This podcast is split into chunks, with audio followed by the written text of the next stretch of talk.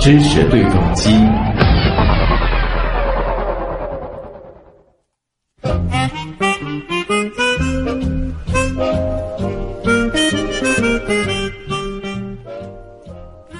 今天的知识对撞机呢，我们又要关注自动驾驶领域了，因为在这个领域里啊，好像又有事故了。在刚刚过去的这个周末，又有一辆特斯拉 Model X 电动汽车在美国佛罗里达州发生车祸。所幸的是呢，这次车祸并没有造成人员伤亡。那根据当地媒体的报道，这起车祸发生在四月二十二号的中午。一辆特斯拉 Model X 电动汽车首先是撞穿了一个空的店铺，然后呢又撞穿了另一堵墙，最终啊是停在了一家健身房里。那么在撞穿第二堵墙的时候呢，这辆。Model X 是差点撞到了健身房的一名会员。现场的这个事故照片呢，的确是看着挺惊悚的啊！好在是没有人员伤亡。驾驶这一辆 Model X 的女司机称，事故发生的时候，她一直脚踩刹车踏板，但是车辆却自动加速，因此呢，这起车祸可能与汽车的辅助驾驶功能，也就是 Autopilot 有关。之前的 Model X 是曾经发生过多起严重车祸，就在上个月，大家应该有印象啊。美国加州圣马特奥市的一名男子驾驶着他的 Model X，在一零一号高速公路和八十五号高速公路接连撞上什么分道路障啊，然后呢被送往医院，后来呢因为伤势过重而死亡。而这名男子呢还是一名苹果公司的工程师。特斯拉随后发表声明称，在这起致命事故当中，司机应该负主要责任，因为他开车的时候分心了。那还是在上个月啊，荷兰的一辆特斯拉 Model S 是撞倒了一辆自行车、一辆小轮摩托车和一辆汽车，发生人员伤亡。那么更令中国听众印象深刻的，则是在二零一六年，我国河北邯郸一段高速公路上，一名车主使用特斯拉自动驾驶系统的时候，导致高速追尾清扫车，造成车主死亡。那么在事故发生之后呢，特斯拉当时是悄然将这个 Autopilot 自动驾驶改成了自动辅助驾驶啊，这样的一种表示。呃，接连发生的特斯拉车祸事件，到底是人为失误为主，还是这个自动驾驶，或者是如今所说的这个自动辅助驾驶这样的技术不够成熟的过错呢？接下来呢，我们来连线，也算是我们节目的一位老朋友了，汽车行业的资深人士，独立汽车资讯顾问张翔博士。我们来听听张博士的看法。张博士，你好。哎，你好。嗯，呃，这一次的 Model X 电动汽车车祸，感觉上好像和此前的几起事件有所不同。因为，呃，刚才其实我们也介绍了一个背景，就是那名司机他也是强调了，他是一直在踩着刹车的。不知道您认为这一次的这个事故哪一方面的因素会比较大呢？呃，好的，呃，我觉得有呃，可以从这三方面这个呃分析一下。呃，那么。当时这位女司机啊，就是出事儿以后啊，就是说这个汽车是处于这个 autopilot 自动自动驾驶辅助阶段。对。呃，那么有一种原因呢，就是可能这个它这个特斯拉这个系统啊，当时是处于失效状态，就是呃它无法这个呃脱离这种呃这个自动呃驾驶状态，或者是这个出现故障，这个自动驾驶。呃，状态呢，就是没办法，就是呃紧急刹车，呃导致这场呃事故。呃，第二个原因就是呃呃，就是有可能呢，就是这个呃。刹车系统的这个呃接触呃出现问题，就说这个女司机啊踩了刹车踏板以后啊，这个刹车踏板呃没有把信号传给这个它的这个 ABS 系统，这样的话，这个它的这个制动系统没有起没有起作用。嗯。呃呃，当然还有一些原因，就是这个比如说呃这个呃呃这个司机啊当时开车的时候注意力不集中，呃导致这个。呃，车祸的发生，就总之的话，可能还是得等更详细、更权威的这个事故报告出来之后，可能才能够下一个定论了。各种因素它都有可能啊。呃，这里的话，可能还是得请张博士给我们再具体的来介绍一下啊，就是特斯拉的这个现在中文表述叫自动辅助驾驶的这个功能，它具体是包含了哎哪一些功能，或者说它到底能做哪些事情呢？好的，呃，这个特斯拉自动辅助驾驶啊，就目前来说啊，它主要是可以做三三件事情。就是第一件事情呢，它可以呃呃使这个汽车啊自动呃就是保持在这个车车道里面行驶。嗯。呃，第二，然后呢，呃，它还可以保持和这个前车的一个距离，保证不会就是追尾或者发生碰撞。嗯，呃，第二个功能就是这个呃这个具备这个功能，这个特斯拉汽车啊，它可以就是说呃自动的这个变道，呃呃就是可以呃在这个这这左侧或者右侧没有车的情况下呀，就是呃变道。呃，第三个功能呢，就是这个车呀，就是可以，呃，它可以自己的就是进行泊车，嗯，或者叫倒车，呃，呃，主要是这三方面的功能。哦，但是目前呢，因为这个自动驾驶啊，它在这个市场上有多种版本，就是说不同的版本呢，这个它这个这个自动自动化程度也不一样啊。像是刚才您提到的，比如说变道这样的功能，就是如果说驾驶员不干预的话，它是自己会做出变道这样的一个行为的。呃，目前呢，就是呃，它是这个变道啊，还是要驾驶员给他一个信号，比如说拨一下这个呃转向灯，呃，他就会呃后面的事情他就会自己呃来。他可能会看这个，因为尤其是刚上路的那些驾驶员，可能对于在尤其是高速这种路况下的这个变道会心里比较紧张。他的话可能就会去判断这个几几个车辆的彼此之间的一个距离，他选择一个合适的时机去完成变道这个操作。对的啊，就所以就是无论是泊车也好，还是变道也好，现在的这个所谓的 autopilot，它的这个主要的定位还是在于辅助，就是首先是需要驾驶员做出一个动作，然后他再去完成后续的这些操作。呃，是的，目前是这个情况。呃，因为实际上就是在这个市面上，这个特斯拉的汽车啊，它也有不同的情况。就是呃，因为这个 Autopilot 目前呢，在市面上这个一个分硬件和软件两种。硬件呢，目前有三种版本，软件呢就是。这也有两种版本，呃，就是目前我们这个在市场上的呃不，这个特斯拉汽车啊，呃，有一部分是没有这个呃自动驾驶功能的，啊，就是有一部分有自动驾驶功能呢，它的级别也不一样，呃，所以呃，就即使都是特斯拉车主，也不一定是所有的人都能够用上这个 Autopilot，然后即使你的车有这个 Autopilot，它也不一定是达到了就是最高智能程度的这种自动辅助驾驶。呃，对的，嗯。哎，那您觉得，就是尤其是当时这个邯郸的这个事故发生之后，他把自动驾驶的这个表述改成了自动辅助驾驶，这个更多的是呃回到了他应该定位成的一个状态呢，还是说呃更多的其实是为了避免更多的这个误会呢？就是说，他的这个驾驶，它算不算是自动驾驶呢？呃。呃，这个就是目前呢，就是我们现在这个行业里面呢，把这个自动驾驶啊，就是分为这么几呃，有有基本上有三种术语，嗯，一种是叫做呃辅助驾驶，呃，这个叫或者叫英文叫 ADAS，嗯，呃，第二种就是自动驾驶，呃呃，它这个就是目前还有一种就是叫做无人驾驶，对，呃，那么我们这个行业里面就是把这个自动驾驶啊分为这个呃五个等级，呃。最高的等级啊，是五级的时候啊，就是完全可以，就是呃，驾驶员不用干预，这个汽车可以自动驾驶。对，上一次好像您也是给我们做过这样子的一个分级，当然您是提到了，就是特斯拉它现在的这个好像是属在二点五级，如果我没有记错的话。对的，呃，它现在呃是的二点五级，但是目前特斯拉呢，就是呃他们正在研呃研发这个五级的这个呃自动驾驶的这个软件，呃这个功能呢还没有开放。嗯，因为。如果说回到这一次这个连撞两堵墙的这个事故啊，有一些人可能就会担心了，就是说我明明是不需要使用它的这个自动驾驶，有没有可能因为它太智能了，结果它干预了我的这个驾驶行为，然后这个系统出了一些问题，导致本来应该是一个安全的状态，反而变得更加危险了？这种可能性存不存在呢？呃。这种可能性有有有可能，就是这这这种主要原因呢，还主要原因还是它这个呃自动目前呢这个自动驾驶的这个软件系统还不够完善。呃，也因为根据特斯拉的说法，就是呃特斯拉呢就是在呃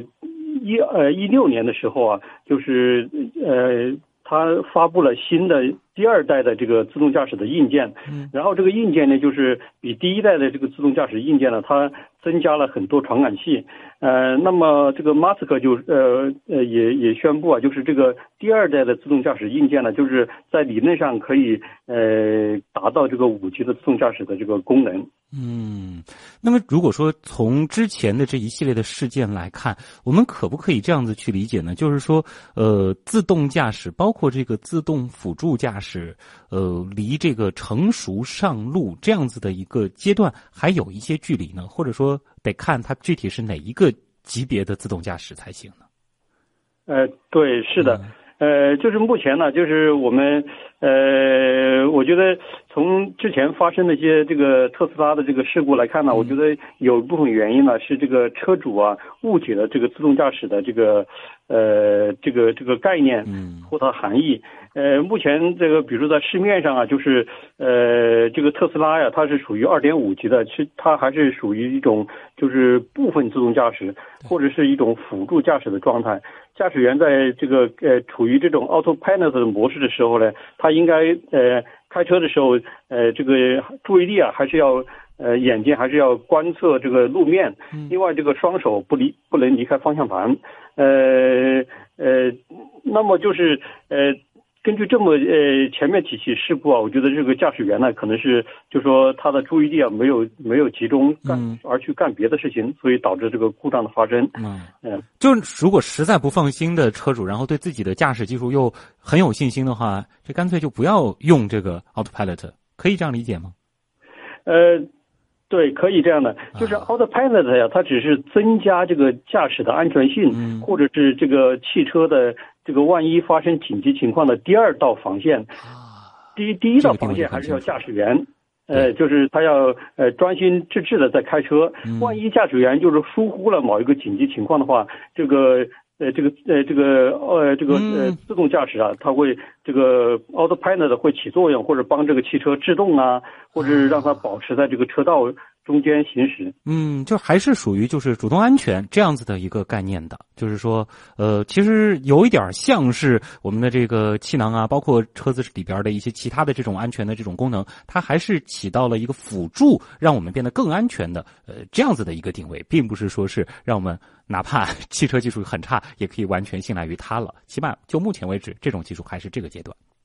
呃，对的，对的，因为我们现在呃呃这个也有更高阶段的这个技术在在马呃在这个公开的道路上测试，但是呢，我们不能保证这种比如说 A 二四啊，呃或者是 A 二三技术的这个这个车辆在道路上不会出现任何问题。嗯，呃，所以呃是这么一个情况。好的，那也再次感谢汽车行业资深人士、独立汽车资讯顾问张翔博士和我们带来的非常精准的分析，谢谢您，再见。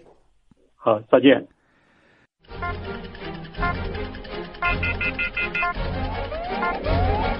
知识对撞机，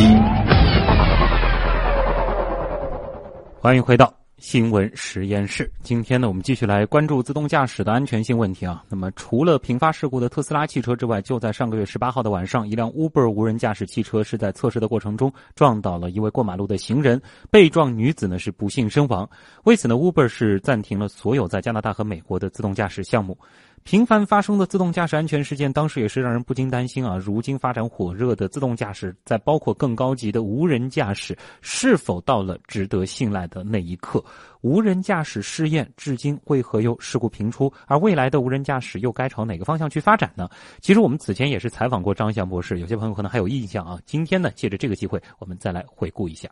我们看到，从特斯拉啊，再到这个 Uber，一起起安全事故呢，好像都和自动驾驶存在着关联。那先想问一下，这个背后的这个原因，呃，分别都是怎样的呢？呃，这个原因呢，其实是呃，这个 Uber 和特斯拉的它性质不一样。从公开的资料来看呢，就是 Uber 这个事故啊，它其实是呃，这个呃，这个有有三方面的原因。第一个原因啊是这个呃，Uber 的自动驾驶汽车啊，它其实安装了激光雷达，呃，这个七个摄像头，还有这个毫米波雷达，呃，其实它这个三种传感器啊，都可以探测出到行人和障碍物，呃，但是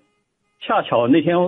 周周日的晚上啊，它没有起到作用，哎，第二个原因就是这个安全驾驶员。呃，他本来应该是呃，就是应该注视路面，保持一个警惕的状态。结果在从这个呃公布的视频来看，他当时是眼睛往下看，没有看这个路面。呃，第二这是第二个原因，第三个原因就是这个呃旅行人呢，他是在夜间横穿马路，呃没有走这个人行横道线啊，呃这也是一个原因，就是这这是 Uber 的这个三方面的一个因素啊，促促使了这个呃事故的发生。嗯，呃。硬件，然后测试人员加上这个行人，这三方面其实都有问题，结果凑在一块儿，造成了这起还是比较惨重的这个事件。对，在在特斯拉这个事件里面呢，就是我觉得公众啊有一定的误解，因为特斯拉开发了一个这个 Autopilot 的系统，它是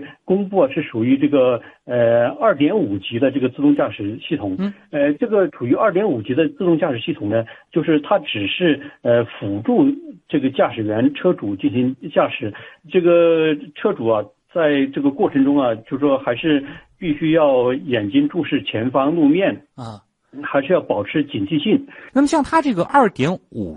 级的啊这样子的这种概念的这个自动驾驶，是大约能够做到什么样的程度呢？它能够分担掉我们怎样的工作？还有哪些东西是必须离不开驾驶员的操作的呢？呃，这个就是根据我们现在呃国内外的一个呃大多数的一个定义啊，就是把自动驾驶分为五级。嗯。呃，这个最高级的是五级的话，就是驾驶员呢可以完全就是呃就不用这个监管汽车，可以在这个汽车行驶过程中啊，可以做自己喜欢做的事情。呃，往下面看，就是一个是零级，我们普通的汽车啊，就是没有呃没有这个驾驶辅助功能，都是算零级的。呃，再就是一个一级，呃一级的辅助驾驶啊，一般它定义是就是说可以进行车道保持或者是加减速的一个操作。嗯。呃，但是其他的操作仍然有驾驶员来完成。呃呃，这个这个级别的这个汽车啊，就是可以在这个车道内呃进行实现自动驾驶。啊。嗯。呃，二级就是这个呃这个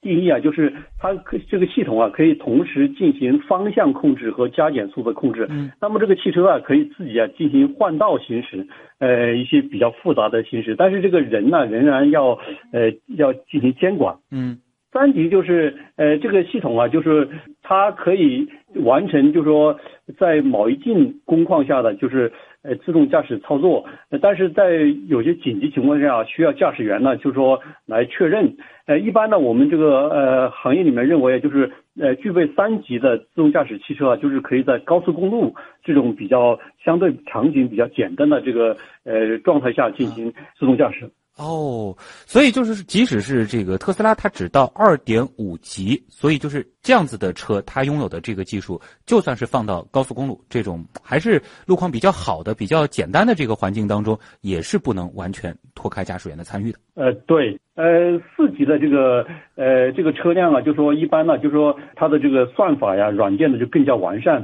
呃，除了在高速公路上行驶以外啊，还可以在这个在这个市区道路上进行自动驾驶。呃，基本上啊，就是呃，甚至呃，系统啊像驾驶员提出请求的时候啊，驾驶员可以不予响应。这个自动驾驶系统啊，可以处理所有的这个呃状态。呃，我们现在这个像这个 Uber 啊，这个它目前呢就是应该是处于这个四级的水平，只不过是它的那个软件功能呢，就是或者是它的那个呃算法呀，就是还需要进一步完善，但是它整整个系统的设计目标啊，已经达到四级水平了啊。但是离真正的这个最终形态五级，现在还是有相当长的这个距离的。对，目前有车企或者说是这些互联网公司，他们。达到了这个接近五级水平的无人驾驶技术了吗？呃，据我所知啊，就是呃，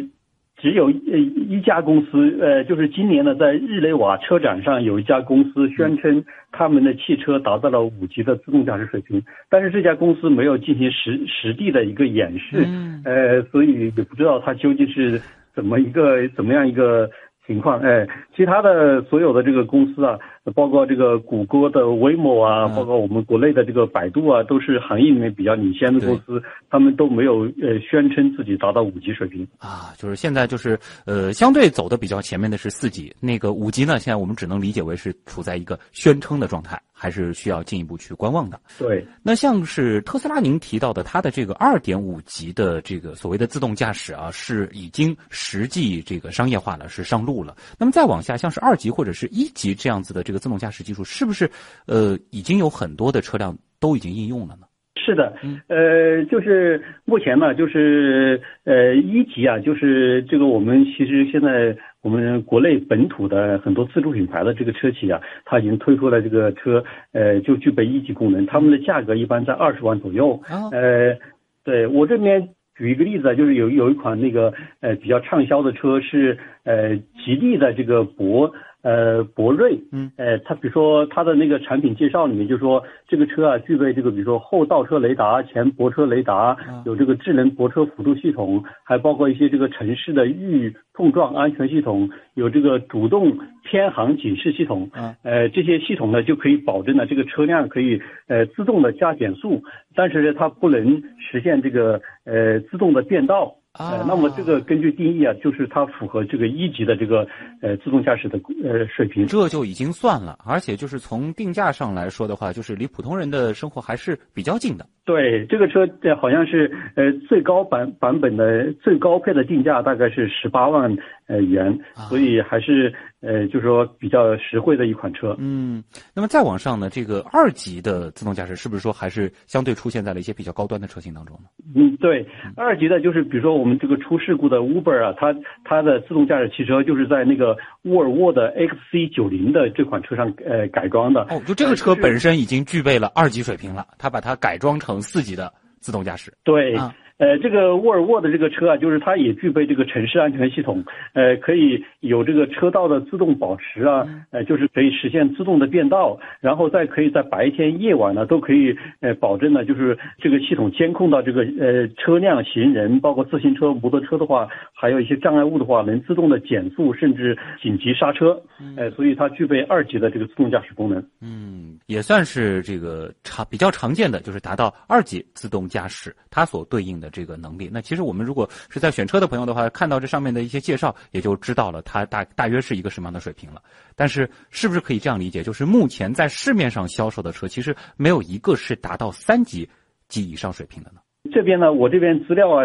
显示啊，有一款车已经有达到三级的啊，呃呃，在去年的时候啊，呃，这个奥迪公司发布了一款这个 A 呃新一代的 A 八这款呃这个。呃，轿车，呃，它具备了三级的自动驾驶水平。呃，这款车啊，也在今计划是今年上半年呢，也在会会在国内市场推出。这个的话，起码就是就这个二级或者是二点五级、三级这样子的一种水平的自动驾驶，可以看得出来有这样一个趋势，就是高端的车开始会逐渐逐渐的铺开，在之后就是逐级下降。然后到这个比较经济型的这个轿车也都会配备这些技术。呃，是的啊，因为我们之前其实也讨论过，这个任何的技术啊，从这个开发啊、实验测试这个阶段到最后大规模的上路或者是商用化，其实这段路很长。那么最近来看啊，尤其是刚才我们提到的这个四级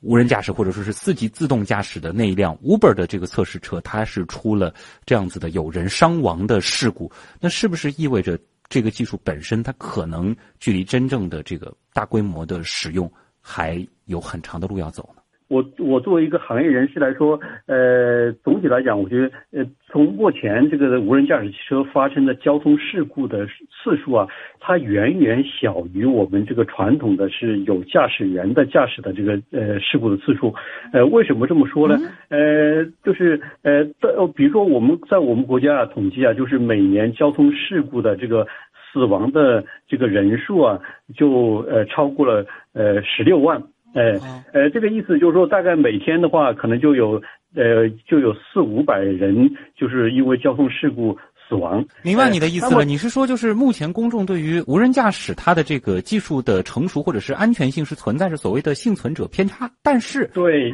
无人驾驶现在毕竟车少啊，这个传统的有人驾驶的这个车辆大的去了。对，但是总体来说就是呃，这个比例啊，我倒没计算过啊，就是无人驾驶汽车。是大概上路啊，应该最先最早是在美国，嗯，它是在二零一二年的时候就在美国公公公开道路上进行测试，但一直到现在已经有六年时间了。呃，现在在美国的这个道路上啊，比如说这个亚利桑那州啊，就有六百多辆这个无人驾驶汽车在在做测试，呃。在加州的话，大概有接近四百辆的无人驾驶汽车在做测试。嗯，然后在德国、韩国，呃，这些国家呀，都都日本呢都在做公开测试。但是目前据报道呃这个事件来说啊，就是死亡的呃这个人数的还是非常小的。嗯，但不管怎么说，其实出现了这样子的事故，对于它的这个发展，应该还是会蒙上一层挺深的这个阴影吧。对对，就是特别是他现在公开的那个视频呢，就说，呃，确实是很很恐怖，呃，就是，但是实际上我们如果是站在这个行业的角度，站在科学分析的角度来说，就是目前这个无人驾驶汽车啊，包括自动驾驶汽车，它的这个发生事故的次数啊。确实，目前还是比较低的。嗯，不过其实，冷静客观的来看，这个事故的背后啊，如果说真如这个张博士您最开始的时候介绍的，它其实是三个，呃，其实三个因素最后促成了这种情况的话，尤其是考虑到这个测试人员他处在一个分心的阶段，也可能是出在了就是他对这个技术有点过于信任了。对对。那么回到无人驾驶这件事儿啊，我也看到很多人说，是不是说这个技术啊，虽然说其实在这个封闭的环境当中，它的这个测试已经挺成熟了，但是现在就直接让它到这种公开的环境或者说是上路进行测试，有点这个步子迈得过快了呢？不知道这一点，呃，张博士您怎么看呢？这个我觉得呀，就是呃，现在这个步子啊，我觉得应该是合理的，只不过是这个事儿啊，也是发生的，就是有点太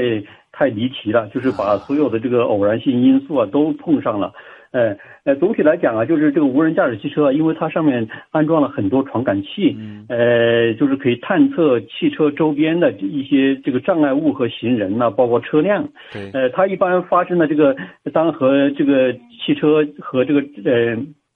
其他的这个行人呢和物体距离很近的话，它可它会自动的减速，嗯，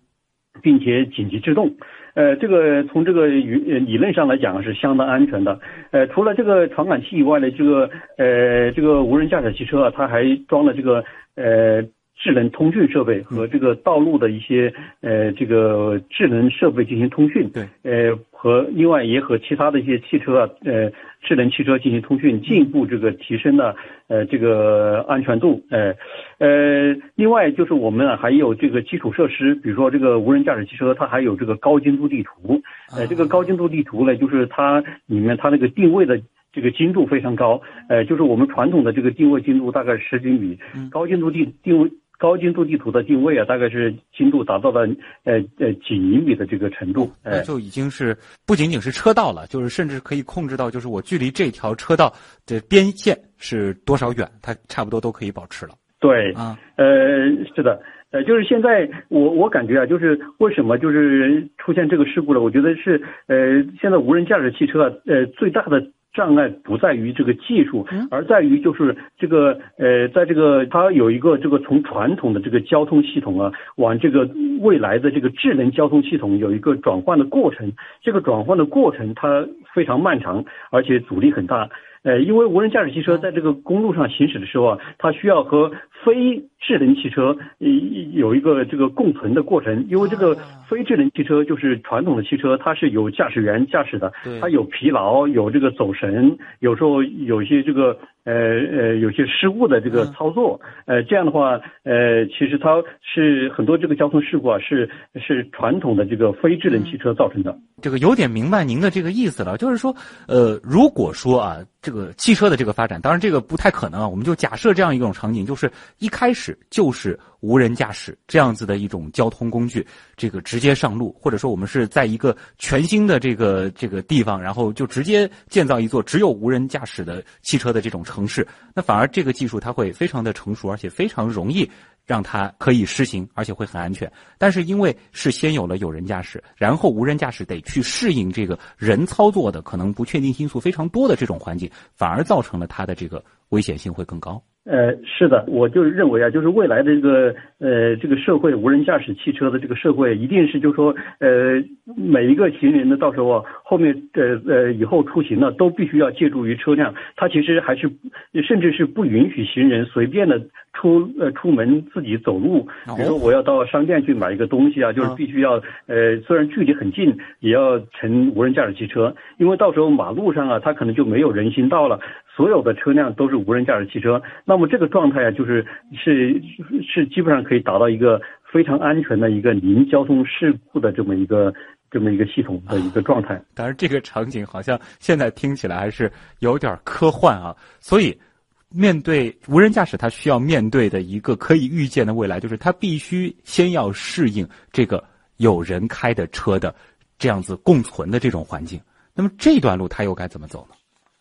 呃呃，这段路啊，就是呃，应该啊，呃，我在我们呃，可以就是说一呃，有这么几个步骤哈，就是在我们国内啊，就是首先呢，就是在一些城市啊，呃，设立一些封闭的这个无人驾驶呃汽车的一个试验区，比如说咱们上海安亭呢，就有一个国家的智能网联汽车的这么一个示范基地，呃，在这个封闭道路上做实验，呃呃，这个等这个实验的次数比较成熟了，就是比如说。呃，我们这个行业里面有一个这个指标叫做呃脱离接管的次数，呃，如果这个。呃，这个在这个无人驾驶汽车行驶过程中啊，这个次数越少的话，表示这个系统它的它就越完善，呃，基本上就能达到这个无人驾驶的这个程度。哎，这个次数，那它这个达到一定的这个呃，达到呃这个一定的程度以后，这个汽车可以在公开的道路上，比如说在一些呃，我们另外的我们现在这个行业还设想了一种场景，就是无人驾驶汽车可能是首先会在商用车，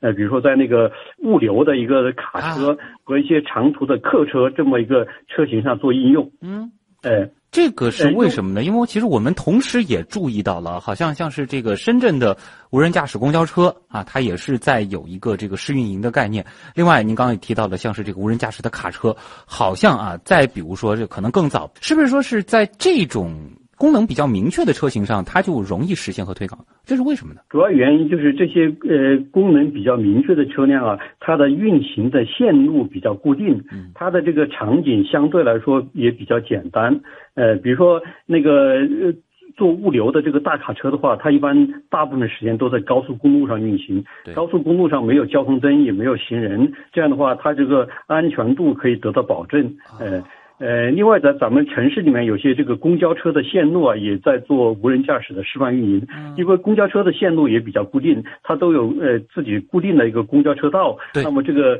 情况啊，也会就是说要这个风险呢要可能不如高速公路，但是相对来说也是专车专道的，对吧？对啊，而且有很多的这个交通规则，其实可以这个保证它是在绝大部分情况下都是有自己的独立的车道的。对，再就是呃，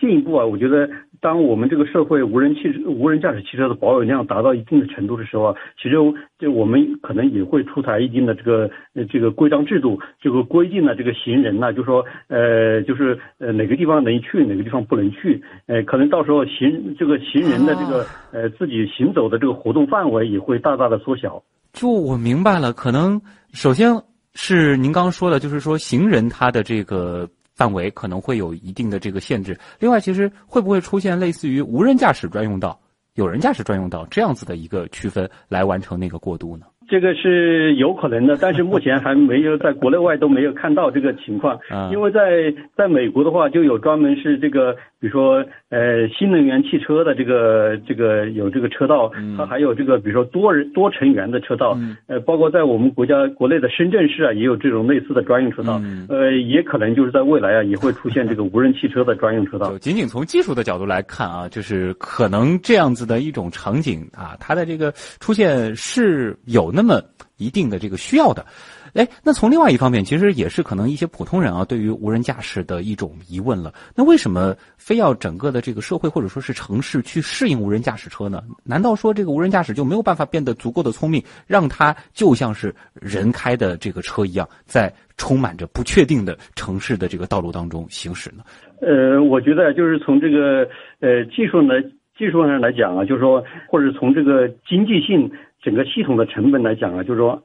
呃，无人驾驶汽车其实和这个呃，比如说我们现在这个社会上这个很多行人呐、自行车呀，包括有些那个呃小的那个三轮车呀，这些车辆在呃，包括摩托车啊，他们都共处在一个在一个公路上进行呃行驶的话，其实是有这个安全风险的。比如说这个呃无人驾驶汽车，它是其实是有机器人来控制的，它是非常机械的、非常准确的。那我们这个行人呢，其实呃包括我们这个呃。驾驶员呢，他其实是呃，他的行动其实是有偏差的。比如说我们走路的时候，可能有时候就没有注意观察到这个周边的一些情况，就会引发交通事故。呃，这样的话，这个这个事故发生以后会。会就是会阻碍这个无人驾驶汽车的这个一个大规模的运运行。嗯，就是说，可能有一方面就是说，它的这个算力或者说是这个传感器，它还没有那么的这个敏感去处理这么复杂的这个环境。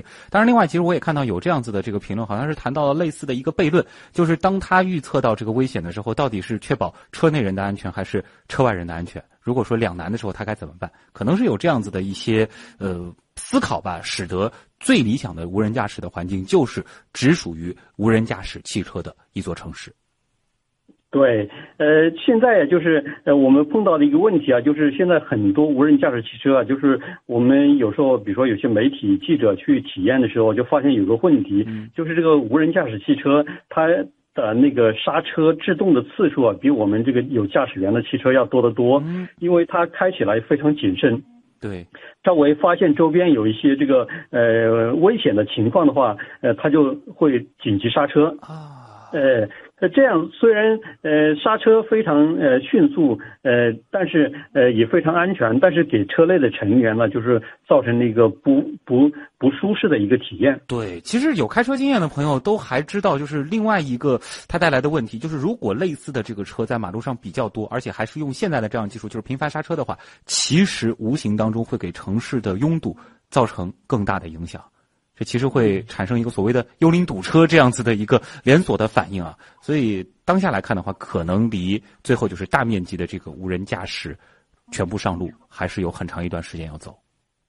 对对对，呃，再就是呃，我觉得未来的这个无人驾驶，那个我们刚才讨论的那个场景呢，我觉得是应该可以可以实现的。就是比如说，呃，到我们呃过了二十年以后啊，可能这个咱们老百姓呢，到时候就适应了那种就是那种自动化的社会，就是像很多比如说我们日常的生活中，比如说一些比如说出出门买菜呀，送送这个小孩上学呀，这这些场景都可以用这个无人驾驶汽车来实现的，就是在。无人驾驶汽车这个技术啊，只能让我们的生活就是越来越便利，嗯，就是不会给我们这个生活呃带来不方便的这个这个情况。哦，我注意到您用了一个时间是二十年左右，这个是您对这个技术大规模这个民用的一个时间上的预测吗？对对，也是行业里面的一个一个一个观点，就是普遍认为到二零三零年的时候啊，这个无人驾驶汽车会呃商用化。那如果到了那一天，是不是意味着就是有人驾驶汽车就会成为汽车史上的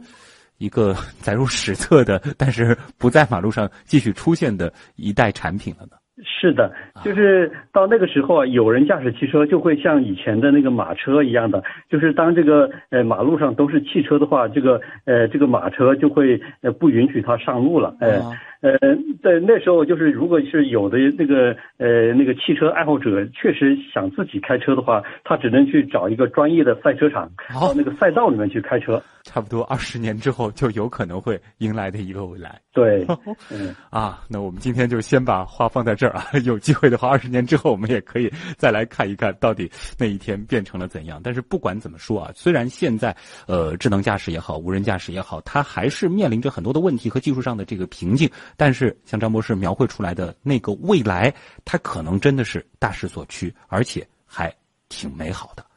呃，再次感谢汽车行业资深人士、独立汽车资讯顾问张翔博士和我们带来的分享。谢谢您，再见。谢谢。